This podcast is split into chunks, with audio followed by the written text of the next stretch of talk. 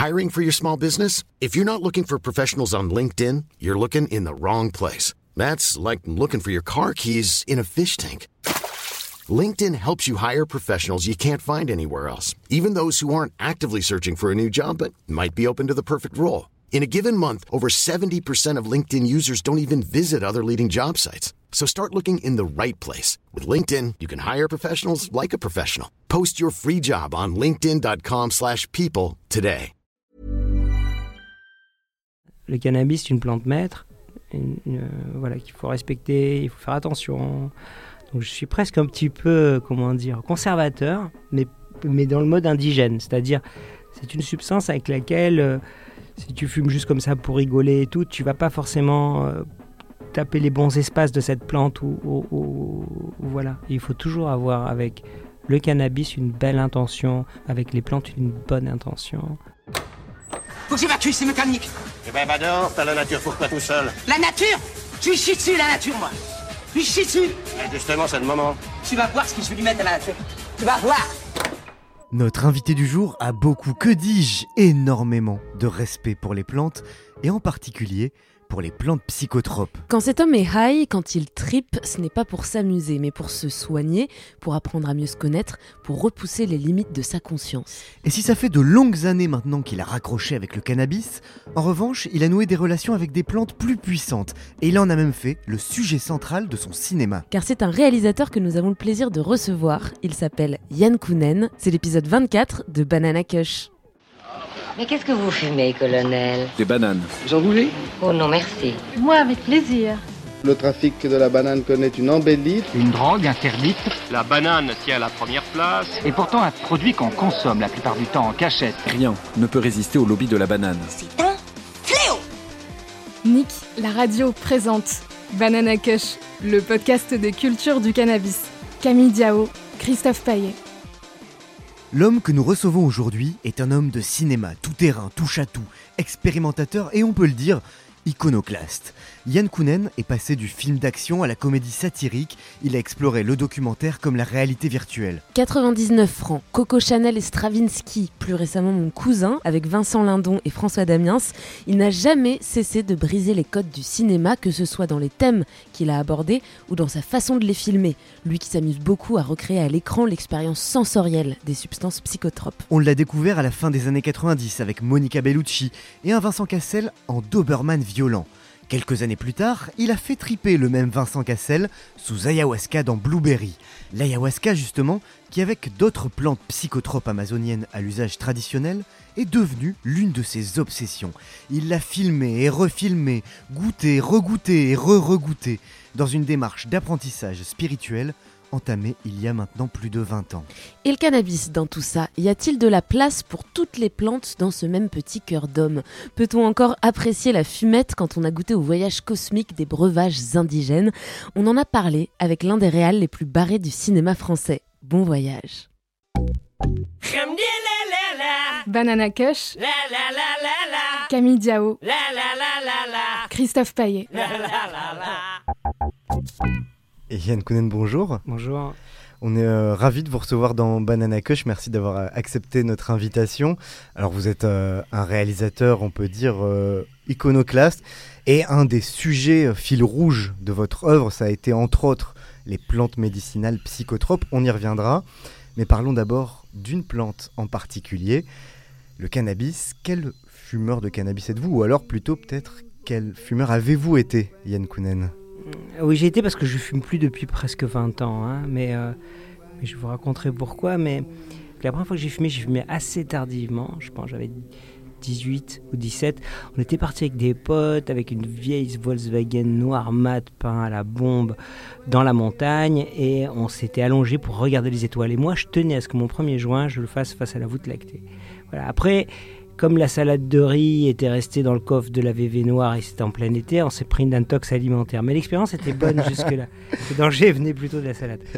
Ça veut dire que déjà à 18 ans, vous faisiez un lien entre euh, une substance comme le, le cannabis et, euh, et quelque chose de plus grand, la Le nature, cosmos. Le cosmos. Ouais, c'est maintenant que je, que je, je regarde le, en arrière, je me dis c'est assez dingue. Je pense que les plantes et les hommes ont une histoire et c'est inscrit en nous et qu'il faut juste avoir laissé faire certaines intuitions. Alors, à ma décharge, je dirais que j'étais un passionné euh, d'un roman qui s'appelait Dune. Et dans Dune, il y avait mmh. l'épice. Et l'épice, j'ai toujours vu ça une métaphore comme celle des plantes. Je ne connaissais pas les écrits de ceux qui avaient travaillé sur justement la dimension sacrée des plantes. Euh, mais l'épice m'avait profondément marqué. Après, quand je suis allé en Amazonie, j'ai compris pourquoi. Mais cette thématique de, de, quelque chose qui vous permet de dialoguer, c'est ressentir euh, sa place dans le cosmos. Le joint a considérablement élargi ma vision de l'art. Je me place désormais dans une perspective cosmique. Parce qu'attention, l'homme utilise 10% de son cerveau. C'est fondamental d'ouvrir la porte des 90% qui restent. C'est hyper fort ce que tu viens de dire. Et mm. alors, ça s'était passé comment, justement, avant l'intoxication alimentaire avant, Super C'est intéressant de regarder ce que ça provoque, euh, parce qu'en fait, on, on, remarque que ça provoque une expansion quand même des sens, et, et, pas une dissolution du, du soi, mais d'un coup aussi la, la, la, la capacité qu'a notre imaginaire à être projeté, ou on désire qu'il soit projeté. On a comme ça quelque chose avec, euh, avec le cannabis qui, qui d'ailleurs fait travailler beaucoup le mental, hein, mais qui vous permet d'un coup de naviguer, vous trouvez en train de naviguer dans des espaces auxquels que vous découvrez tout en y pensant, que vous matérialisez par la force de votre imaginaire. Et aussi sensoriellement, on devient plus alerte. Et donc souvent, je me suis fait, mais je sais qu'il y a plein de gens qui ont ça, qui ont un truc de peur ou de parano ou d'angoisse. Mais en fait, je pense que ça vous amène juste dans, dans un sentiment... Euh, euh, comment dire, d'un coup d'être plus vivant de, de, ce qu'est la vie, quoi. Et, et, donc, du coup, de vous rappeler que vous êtes mortel, ou alors réveiller les peurs, ça réveille aussi, ça vous les placards, hein, c'est ça, c'est un truc que... Je pense que ni l'alcool, ni l'herbe, ni aucun psychotrope va vous transformer en quelque chose. Elle va juste libérer en vous une partie de vous-même. Et parfois, ce, vous-même n'est pas forcément très beau. Donc moi, quand je me retrouve dans un endroit et que je vois quelqu'un qui a ou un coup euh, avec un pétard de trop dans le nez ou un coup avec l'alcool dans le nez, c'est d'un coup une mine d'informations sur la nature de qui il est. Si le mec commence à être vraiment très lourd et pas terrible, et eh ben, on sait juste que cet espace est en lui, il le cache ou simplement euh, il se révèle à ce moment-là. Et de la même manière, j'ai vu par exemple... Euh, une actrice qui était plutôt euh, discrète et, avec l'alcool s'ouvrir et devenir flamboyante. donc là, je voyais quelque chose qui, qui se révélait par l'alcool, mais qui était aussi d'elle, de cette force. Donc ça peut être dans les deux sens. Nous serons au sommet de notre perception cosmique et sensorielle. Et alors, après cette première euh, expérience, euh, quel fumeur avez-vous été? Quels usages vous en avez eu? Est-ce que c'était régulier, occasionnel? À quelles occasions? Quand c'était planifié, c'était pour faire quelque chose avec. C'était pour, être ensemble en faisant quelque chose. Par exemple, voir un film, en, projeter un film sur un grand écran et donc inviter des potes et se dire voilà, ce soir on va se voir. Euh, et, et, en, fumer, parce que justement, sensoriellement, quand on regarde du, cinéma, je, trouve, moi, qu'on est totalement projeté euh, dans le film, c'est-à-dire qu'on est encore plus émotionnellement connecté au personnage, à l'histoire, ou alors, au contraire, on voit complètement le fabriquer. C'est-à-dire qu'on voilà, on a, on, a, une distance. Oui, on a une, une, acuité qui va dans un sens ou dans, dans un autre. Alors bon, il faut bien choisir le film. Et puis ça, j'ai fait ça souvent, aller au cinéma euh, pour ça. Je l'ai même utilisé dans une forme d'inspiration. Je, trouve que ça a été toujours inspirant euh, dans des moments de, de la fabrication d'un film. On va dire, oui, j'ai fumé jusqu'au Doberman, vraiment. Alors les filles, on se pignole toujours sur les voleurs de poules? Mais tout le monde ne peut pas avoir la chance de torturer des petits dealers de 15 ans. En l'incluant, et c'est vrai que par exemple, je regardais le montage en ayant fumé un peu, euh, et d'un coup, j'avais des idées où je voyais le film d'un autre, euh, je, je, prenais une distance par rapport au film. Je l'ai plutôt utilisé en rapport avec la création, ou alors dans des aventures avec des, avec des potes à, se dire qu'on va aller à tel concert ou, voir tel film ou aller faire une balade et à un moment donné ça va faire partie de ce voyage. À quel moment vous avez arrêté Vous nous avez dit que vous ne consommiez plus de cannabis depuis 20 ans? Bah parce qu'après je suis allé en Amazonie et là j'ai fait la rencontre des guérisseurs et travaillé et puis ça fait donc maintenant 20 ans et ça continue. Et j'ai découvert que les, les plantes entre elles, il faut faire attention C'est-à-dire, tu mélanges pas, tu vas pas fumer, prendre d'autres plantes. Et je suis rentré plus dans cette relation du type médecine avec, avec les plantes. Et que pour fumer aujourd'hui, moi, si je devais fumer, il faudrait que je diète cette plante. C'est-à-dire que j'établisse une relation et, un modus operandi de- de- de- de- des Indiens pour diéter une plante. Sauf que j'ai d'autres plantes qui m'intéressent plus. Les Indiens disent qu'après, une fois que tu diètes une plante, tu l'as avec toi, c'est une médecine qu'il faut, avec qui tu relationnes, et que si tu amènes au milieu l'herbe, elle risque de foutre le bordel. Donc savoir le faire, ça demande beaucoup de travail. Bienvenue dans le monde végétal. Jardiland. Donc en fait, il n'y a pas eu euh, de désamour entre vous et le cannabis à un moment donné, il n'y a pas eu euh, un problème où vous êtes dit ah je consomme trop ou alors ah ça me rend parano ou ça me fait du mal, c'est plus que vous êtes trop tombé amoureux de l'ayahuasca pour continuer euh, le cannabis. Et d'autres plantes hein, en Amazonie, il n'y a, Mm. pas- a pas que celle-là, mais, mais non, c'est pas ça. En fait, ce qui s'est produit, c'est que j'ai je l'ai compris à mes dépens. C'est-à-dire, un soir d'ailleurs, il y avait un ami qui passe à la maison, il allume un joint, je tire juste une, une tape, mais très fort. Et, je suis allé me prendre une douche, et en prenant la douche, j'étais là tranquille, et d'un coup, j'ai été plaqué contre la paroi, euh, ou cru être plaqué. hein. Mais en tout cas, j'ai été saisi par une vision de l'herbe du cannabis qui me secouait et qui me, qui, me- gueulait dessus, quoi, en fait, qui me disait mais comment tu, comment tu me traites là? Toutes tes copines, t'es là, t'es là, tout en amour, et moi je suis juste un truc comme ça et tout ça. Et donc du coup, j'ai passé la soirée à apaiser ça, à, à- à me relire, en me disant voilà, maintenant si je veux aller plus loin avec cette plante, il fallait que je mette beaucoup d'énergie dedans. La communion intime avec la nature, l'extase des sens, un sentiment grisant de liberté, l'osmose quoi. Comment ça a commencé tout ça? Comment est-ce que vous êtes parti en, en Amazonie? Comment est-ce que vous êtes tombé amoureux de, de plantes que vous avez découvert là-bas? Je me suis intéressé à cette idée d'état de conscience modifié et j'étais surpris de voir qu'il y a des plantes donc, qui sont des psychotropes. Hein. L'ayahuasca est interdit en France, au tableau 1 des drogues. Euh, c'est bien de le dire aussi, il faut prendre l'ayahuasca en France. Mais par contre, au Pérou, c'est trésor national du peuple indigène dans, l'aspect traditionnel. Donc la même plante, elle est, elle d'un côté, c'est totalement le, le- le diable et de l'autre côté, c'est quelque chose qu'on vénère. C'est quand même étonnant. Donc ça, ça m'intriguait. Je me suis dit, quitte à avoir une expérience avec un psychotrope très très fort, qui est la réputation de l'ayahuasca, autant le faire avec les indigènes, ceux qui savent. Et donc, comme je voulais une expérience de conscience euh, et que je suis un cinéaste un peu baroque, je m'étais dit, les plantes seraient un bon, un bon outil. Et donc, je suis parti pour cette raison-là. Après, tu pars comme cinéaste pour être inspiré, puis après, tu te prends une claque en Amazonie avec les Indiens, où d'un coup, ta réalité se fracture, tu vois, et t'es perdu. Et, et là, une autre aventure commence parce que c'est pas un sujet anodin, les plantes médicinales. Le sujet est tellement vaste qu'une vie ne suffit pas à le- faire le tour. Il y a certains des, des gens qui écoutent déjà avec ce que je viens de raconter, ils se disent Oh putain, lui, alors lui, il est perché. Ah, grave, il a, il, a, il a- il a décompensé le garçon. Banana Kush, le podcast des cultures du cannabis. C'est notre petit secret. Banana split for my baby. A glass of plain water for me. Alors tu sais que Spinoza a quelque chose à voir avec l'Orient Oui, oui, oui. Il y a quelque chose là-bas qui est très important dès que tu te pointes euh, dans ces régions, c'est que les rapports sont complètement différents, les choses se passent dans les regards, il n'y a pas de blabla comme ici, ici tout le monde jacte, tu vois, pour... Bonjour, ça va Et il n'y a plus de... Tu vois, il n'y a, plus le- il y a plus le haut, il n'y a plus le bas, il n'y a plus de... Il y a plus... T'as plus le nord, tu sais plus où est ta femme, tout ça c'est un bordel, mais agréable, tu vois Non mais tu vois, c'est euh, c'est la fusion des quatre éléments. T'as la- t'as le ciel, la terre, et puis l'autre, là, le...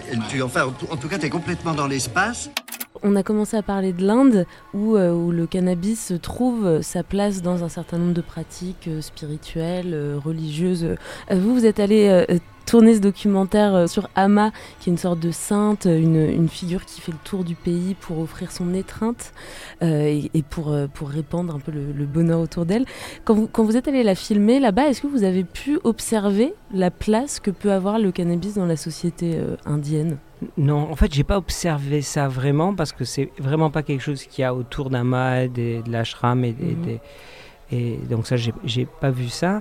Par contre, effectivement, quand, quand j'ai tourné certaines scènes, il y a une scène qui, que j'aimais beaucoup dans le film. On était un matin en bateau et, et, euh, à Benares, à 6 heures du matin, et, et le soleil se lève. Il y a une sorte de désert en face, comme une île, et on voit toute la ville qui est quand même une, une ville incroyable, la plus vieille ville habitée par l'homme euh, de manière depuis 6000 ans. hein.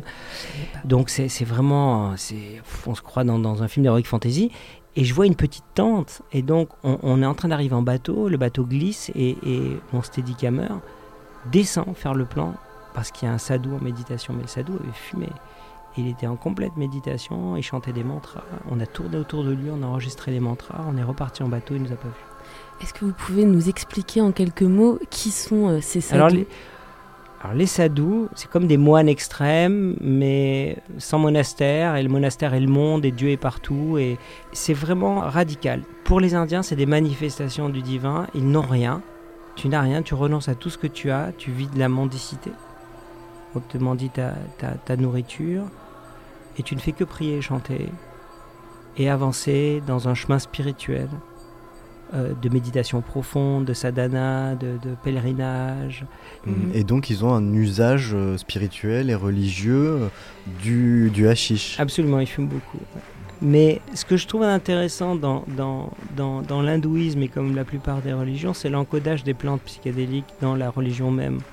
Vous avez Shiva et autour d'elle la fleur qui est une datura, c'est-à-dire de- la datura c'est une plante psy- psychédélique très très forte, enfin, qu'il ne faut surtout pas prendre parce qu'elle elle a une dose létale euh, abordable assez rapidement. Et donc c'est un encodage plus direct. Aujourd'hui, on ne voit pas forcément dans le christianisme de l'encodage de, de, de plantes psychédéliques, alors qu'il y en a dans, dans la Bible, hein, le buisson ardent, on se demande si c'est pas juste une plante qui a lui enflammé l'esprit en la prenant, en c'est le nombre. Donc il y a des théories euh, de- très précises Il a là-dessus. hein. fumé le buisson ardent en fait. C'est possible, ou il a fait une décoction qu'il a bu. voilà. Si Jésus, à la place de dire buvez ce vin, c'est mon sang, il avait dit fumez ce shit, c'est mes cheveux. Finalement, vous, ce qui vous intéresse dans, dans les drogues et dans les, enfin, dans les plantes et, euh, psychotropes, c'est pas du tout l'aspect récréatif. Enfin, je pense qu'on l'a déjà compris euh, en filigrane, Euh, mais au contraire, vous, vous êtes plutôt opposé à la- l'utilisation qu'on appelle récréative euh, en Occident. Je suis opposé à l'utilisation récréative des psychoactifs. C'est juste que je dis que c'est un peu dangereux en fait. On se rend pas compte qu'on se pourrit un peu la gueule. C'est-à-dire qu'on commence à, à- devenir un peu bête parfois, puis on rigole bien, et puis on commence à avoir des pensées cheloues, puis le lendemain on n'est pas très bien. Enfin, il peut y avoir ce genre de choses. Pourquoi? Parce qu'on n'est pas dans une belle relation avec la plante. On n'est pas concentré que dans ça. Le cannabis, c'est une plante maître, euh, voilà, qu'il faut respecter, il faut faire attention. Donc je suis presque un petit peu, euh, comment dire, conservateur, mais, mais dans le mode indigène. C'est-à-dire, c'est une substance avec laquelle, euh, si tu fumes juste comme ça pour rigoler et tout, tu vas pas forcément euh, taper les bons espaces de cette plante ou, ou- ou- ou- voilà. Voilà. Après, après les plantes, on peut rigoler, être en joie. Tu vois, c'est c'est- c'est- c'est- c'est la, la- la vraie récréativité. Elle n'est pas pendant le rapport avec la plante, elle est après. Et voilà, moi, ce qui m'intéresse, c'est plus même pas forcément les plantes, c'est les états modifiés de conscience. Et aujourd'hui, il y a plein de manières d'utiliser ces états. Et je pense que la société qui, voilà, qui arrive, elle va, elle, va de plus en plus intégrer euh, ça. Cela pourrait signifier que ce segment du temps contient une spécificité cosmique intrinsèque. Un peu comme si c'était le point d'intersection de l'ensemble du continuum espace-temps. À moins que ce ne soit une vulgaire coïncidence. Si on regarde euh, les usages aujourd'hui euh, autour du cannabis, il y a, j'ai l'impression, presque autant d'usages et de rapports à la plante qu'il y a d'usagers, et parfois la frontière entre le récréatif, le purement festif, et quelque chose qui est plus de l'ordre soit du thérapeutique, soit du spirituel, elle est ténue en fait. Donc quelle est la frontière entre l'usage purement festif et puis le moment où ça, où ça bascule dans, dans autre chose, où on peut en- en- retirer quelque chose de positif?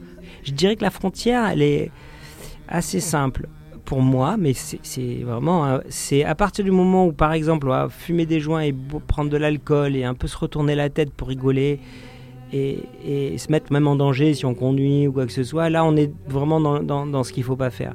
Si maintenant on va écouter de la musique, on va essayer de se mettre dans le cœur, on va essayer d'être bien, on va essayer de chercher de l'inspiration, on va être dans la nature, on va essayer de ressentir, on va mettre une énergie pour que ce, que ce qui se produit soit observé. Et, et- et voilà, c'est toujours se rappeler en fait que la plante est avec vous. Le Seigneur soit avec vous. C'est aussi ça. Faut le voir comme un compagnon de route avec lequel on peut peut-être bien sûr rigoler, mais un truc joyeux et avec une petite concentration quand même, minimum ouais. de concentration. Donc c'est dans la démarche, dans, dans l'intention, et puis dans l'attention aussi, on peut dire que, que situe la frontière pour vous. Est-ce qu'il y a une frontière, euh, à vos yeux, entre ce qui relève du coup du spirituel et du thérapeutique, du médical dans l'usage d'une plante, ou est-ce qu'au final c'est exactement la même chose? C'est la même chose. Enfin, euh, le but est, l'acte et le but c'est de la médecine, l'espace de travail, la salle d'opération c'est le monde spirituel. -hmm. Il y a une autre plante que vous avez évoquée pour parler de sa dangerosité, pour parler de son effet d'addiction, c'est le tabac. Vous avez été fumeur de tabac, vous avez arrêté de fumer et en 2016 vous avez réalisé un film documentaire Vapwave sur le monde de la vape euh, et des vapoteuses au moment où, on a vu arriver euh, toutes ces nouvelles euh, machines. Comment vous en êtes arrivé à vous intéresser à ce sujet-là? Ben, Je me suis intéressé à la vape parce que effectivement j'étais fumeur mais surtout parce que le, le tabac c'est une plante aussi que j'ai diété par exemple. Et donc, pour moi, le tabac, c'est une bonne plante. C'est vrai que ça, qui... ça, fait partie de rituels amazoniens oui, aussi, sûr, avec le râpé, le, ta le tabac, euh, voilà, le tabac, c'est une bonne plante. Le, le problème, c'est pas le tabac, c'est même pas la nicotine, c'est la, la combustion. Vous faites des cigarettes avec de la roquette, vous ferez aussi mal. donc, à partir du moment où vous n'avez pas de combustion, vous passez de l'addiction à la dépendance, c'est-à-dire une substance, quelque chose avec lequel vous aurez une relation euh, dépendante qui vous appelle, mais qui ne va pas vous abîmer. Donc, j'entendais tellement n'importe quoi autour de la cigarette électronique en ayant un peu enquêté et découvert qu'à un moment j'ai fait un film militant mais avec, avec, la communauté un peu de la vape mais à me dire mais attendez il faut, faut, arrêter il faut dire aux fumeurs qu'il y a une manière de recevoir cette nicotine parce qu'elle a aussi des vertus la nicotine sur la concentration sur plein de choses d'avoir cette nicotine euh, mais sans vous abîmer. Et donc, du coup, j'ai fait ce film. Dans les films de science-fiction de la fin du XXe siècle, les voitures volent, les robots ont une âme, l'homme a colonisé l'espace, mais l'on fume toujours du tabac roulé dans une feuille de papier. La consommation de tabac semble faire partie de notre futur, quoi qu'il arrive. Nous, ça nous a parlé particulièrement parce que pour ce qui est de notre sujet, le cannabis, en général, très souvent, il est consommé associé à du tabac, en combustion dans ce qu'on appelle un joint ou un pétard.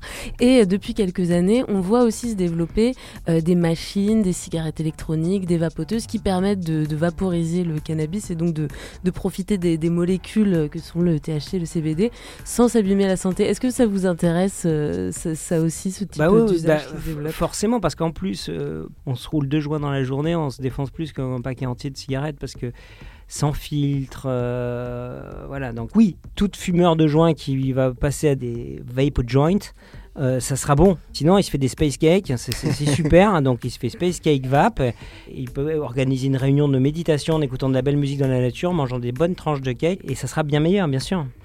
Un message pour tous nos auditeurs hein, qui continuent voilà. à fumer leurs joints avec du tabac. Faites-vous des tartes. On n'en a pas parlé ça, mais vous, euh, l'ingestion de cannabis, vous avez expérimenté, j'imagine Oui, j'ai expérimenté à Amsterdam. J'étais jeune, hein, euh, mais quand même, c'était délirant. Ouais. C'était délirant. Et une fois, j'ai expérimenté euh, euh, de quelqu'un qui avait fait un, un, gâteau, qui me l'avait donné. Mais là, par contre, j'avais commencé à, à, être un peu avec les plantes. Et donc, on l'a mangé comme un rituel. C'est-à-dire qu'on a fait un rituel avec trois amis et on a mangé la part de, gâteau. Euh, voilà, et on s'est dit on va, et on va écouter des chants de guérisseurs et on va essayer de retrouver cette connexion qu'on a et tout. Sauf que c'était d'une force. Et là, a mon téléphone qui a sonné, j'ai pas la force de le prendre, heureusement, parce que là, on avait un peu peur, on ne sait pas dans quel espace on va. J'ai même pensé, je dis c'est fini, je ne vais pas revenir. C'est dommage. J'avais fait des choses bien, cadré avec les Indiens qui m'amenaient vraiment aux frontières. J'avais suivi le truc, une... mais j'étais très calme hein, intérieurement. J'avais suivi le truc et là, voilà, j'ai fait une connerie, c'est fini. Je ne retrouverai plus jamais la raison. C'est terminé, l'histoire est pliée, mais j'étais très calme. Je dis voilà, c'est fait.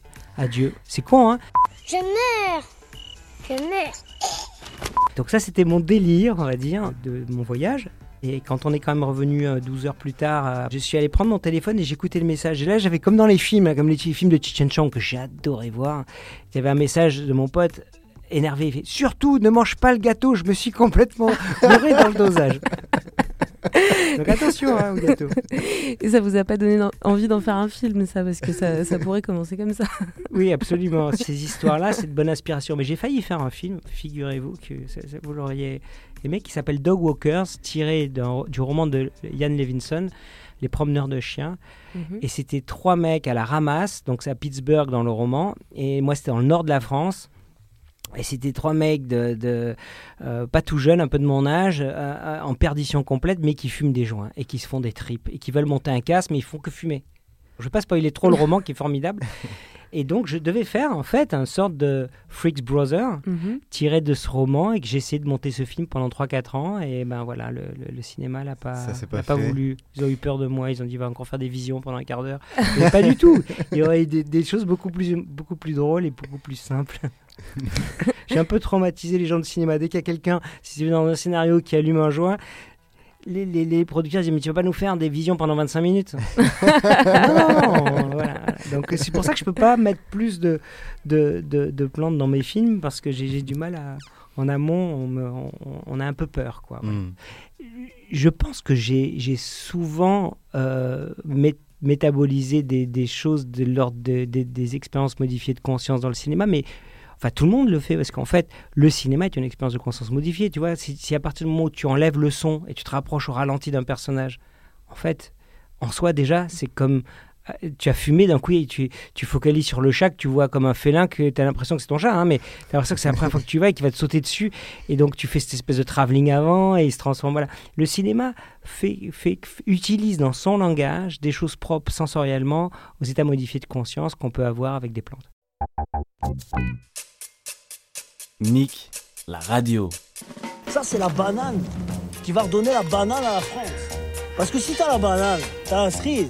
Si t'as la cerise, t'as le gâteau. Si t'as le gâteau, t'as la crème. Si t'as la crème. Banana Kush, le podcast des cultures du cannabis. Le cannabis a aussi euh, des vertus thérapeutiques qu'on est en train de de plus en plus de, de découvrir et d'expérimenter, euh, des propriétés anti-inflammatoires, relaxantes, etc. Est-ce que c'est un usage, vous, que vous avez déjà eu du cannabis? Non, je ne l'ai pas eu, mais euh, le, cannabis thérapeutique, c'est très important parce que pour soulager la douleur, pour y je pense qu'il y a plein d'usages qui vont venir. En fait, on est debout sur un énorme paradoxe et, une vérité simple, ce qui a été bien mieux énoncé en mots par Terence McKenna, mais qui dit grosso modo, euh, voilà, c'est pas pour nous protéger que la société interdit le cannabis et l'usage des psychoactifs. C'est pas pour nous protéger, c'est pour se protéger. C'est ça la grande frontière. Parce qu'on sait bien que pour se protéger, il faudra interdire peut-être l'alcool, dans ces cas-là, qui provoque beaucoup plus de morts, de souffrances, d'addiction. hein. Il y, a- il y a même le tabac. Le qui- tabac, ouais, voilà. ouais. Euh, mais, mais que le cannabis et les psychotropes, et on peut mettre là-dedans les plantes et même rajouter le LSD, etc. voilà, il y a, il y a- il y a- alors il y a eu des abus dans les années 70, les mecs ont fait n'importe quoi en sauvage, hein, c'est-à-dire en mélangeant tout, en faisant n'importe quoi, et donc il y a eu des accidents, etc. Mais si c'est un petit peu cadré dans les dosages et, et tout, il n'y a pas de mort, c'est pas dangereux, quoi. C'est pas dans les substances dangereuses. Si la société l'a mis là, c'est par contre, c'est que l'individu qui va utiliser ces substances ou qui va relationner avec ces substances, il va, il va commencer à déconstruire la société. Pourquoi travailler Pourquoi? Et moi, c'est vrai que ça a été un des chocs avec les substances amazoniennes. On se- on- on- on- au-delà des visions que tu as, tu, tu regardes, tu sors dans la rue et tu te dis mais pourquoi on a construit des, des fenêtres carrées, pourquoi des fourchettes et des couteaux? Tu, tu as, à un moment donné, tu as une espèce de mise à jour, d'un coup tu commences à regarder ta société en me disant est-ce que ce que je pense n'est pas ce qu'on m'a on m'a appris? Dites-moi, croyez-vous en votre fort intérieur que vous soyez mentalement touché? Loin de là, docteur. Je suis même un vrai petit bijou de la science. Ce que je trouve intéressant dans ce que vous nous dites, euh, c'est que, vous faites finalement une sorte de grand continuum entre toutes les plantes, peu importe leurs effets. On a l'habitude euh, en France, en Occident, de faire un peu cette distinction entre euh, les drogues qu'on appelle douces et les drogues qu'on appelle dures. On considère généralement que le cannabis, n'ayant pas un effet euh, psychotrope extrêmement fort, rentre dans cette catégorie des drogues douces, contrairement aux substances psychédéliques qu'on trouve dans d'autres plantes. Mais pour vous, finalement, ça participe de la même chose? Oui, pour moi, pour moi, il y a les plantes psychédéliques qui sont des plantes maîtres en fait. C'est une population particulière au sein euh, des plantes, hein, mais, mais je regrouperai avec euh, les plantes, mais aussi les champignons. Les champignons, euh, voilà les différentes substances qui dans la nature sont psychédéliques. Voilà pourquoi produisent-elles des molécules dans lesquelles n'utilisent pas, qui n'ont pas que d'autres fonctions découvertes par l'homme que de venir se ficher dans le plus important des neurorécepteurs de notre cerveau. N'est-ce pas un moyen de communiquer interespèces qui se crée pour avoir une alliance entre, en- entre les deux et pouvoir entamer un dialogue. hein. Mhm. Après, dans ces plantes, il y a des plantes avec lesquelles il faut faire très attention parce qu'il y a des dosages mortels rapides. Et il y a des plantes après qui sont de moins en moins dangereuses parce que même s'il y a surdose, pouvait encore tenir euh, le cap. Et c'est vrai que, que, le cannabis fait partie des, des, des plantes, c'est aussi pour ça qu'elle est plus consommée, je pense, dans lequel il est, voilà, il est difficile de mettre sa vie en danger en faisant une surdose, hein, c'est clair, si on ne prend pas le volant. Mais alors, l'appel à la nature, qu'est-ce que c'est? C'est une manière d'argumenter qui consiste à inférer les qualités d'un objet, d'un comportement, de n'importe quoi, en établissant à quel degré cette chose peut être qualifiée de naturelle. Regardons la nature. Vérifions si tout ce qu'on y trouve est bon, comme la variole, la peste, les venins et poisons, regorgent les plantes et les animaux et...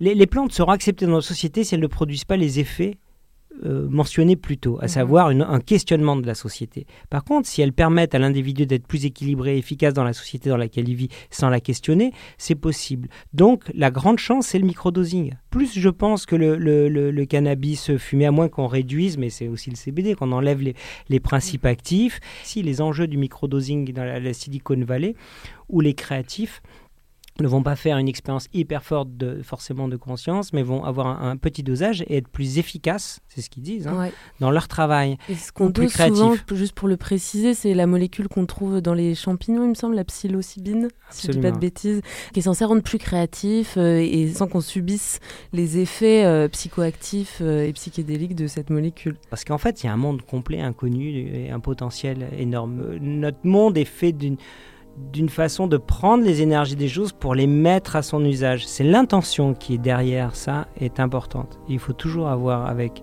le cannabis une bonne intention, avec les plantes une belle intention de partage, d'amour, de joie, de respect. Nombre de ces arbres étaient mes amis. Mais ça me paraît une conclusion parfaite. Merci Yann Kounen. Vous restez avec nous. On se retrouve juste après le générique pour la banane de fin. À tout de suite. Les centaines de milliers de tonnes de bananes que nous retrouvons été comme hiver sur nos étals.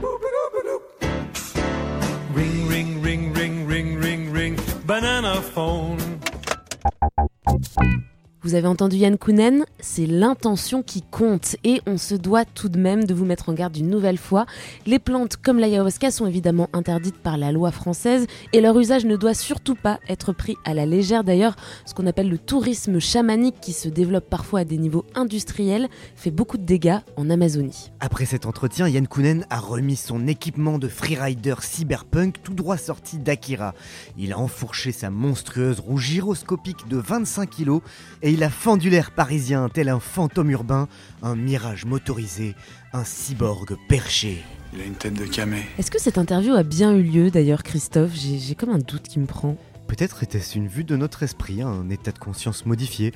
Qui sait ce qu'on va découvrir en réécoutant l'enregistrement? En tout cas, on espère qu'il s'agissait bien du 24e épisode de Banana Kush.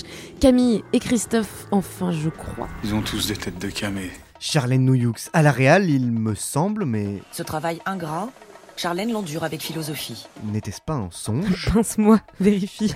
on se retrouve comme toujours dans 15 jours. Restez bien à l'écoute jusqu'à la fin pour ne rien rater de la banane de fin. Yann Kounen respectera-t-il son abstinence face au terrible dilemme que nous lui soumettrons? Réponse juste après le générique. Salut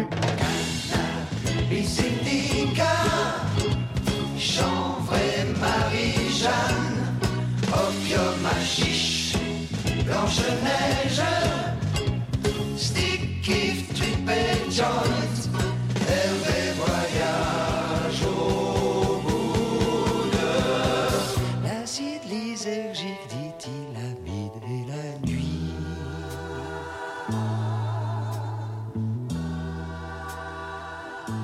Et ben voilà, c'est l'heure de la traditionnelle banane de fin, Camille. Eh bah oui, Yann Kounen, euh, comme à notre habitude, on va vous proposer deux bananes, une verte et une jaune. À vous de choisir avec laquelle vous C'est repartez. cadeau. Merci. Alors, je, je vais partir avec la banane jaune. Pour les raisons que je vous ai dit, parce que les bananes vertes, je, je- je fais vachement attention avec les bananes vertes. C'est, c'est- voilà. Mais merci. Mais les bananes, j'aime énormément les bananes et je souhaite une longue vie euh, et, et j- et plein de beaux, de belles façons de déguster les bananes vertes. Ça, c'est très important. Quand même. On vous laisse avec la jaune. Alors bah, merci encore et Merci puis à vous. euh, à bientôt. Merci, au revoir. Attention, la consommation de cannabis est illégale et dangereuse pour la santé. Information et prévention sur drogueinfoservice.fr. In the island of Jamaica, Everybody loves banana. Mexicana like it. Banana. Hot, hot. Banana. Nice, nice. Banana. Sweet, sweet. Banana. Light, light.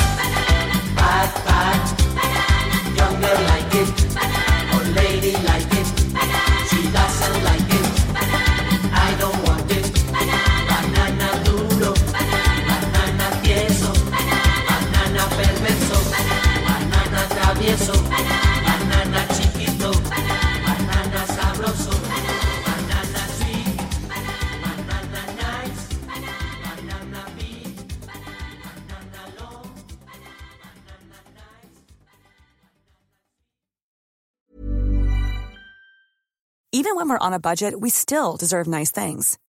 Quince is a place to scoop up stunning high-end goods for 50 to 80% less than similar brands.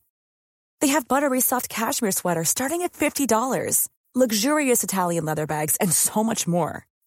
Plus, Quince only works with factories that use safe, ethical, and responsible manufacturing. Get the high-end goods you'll love without the high price tag with Quince. Go to quince.com slash style for free shipping and 365-day returns.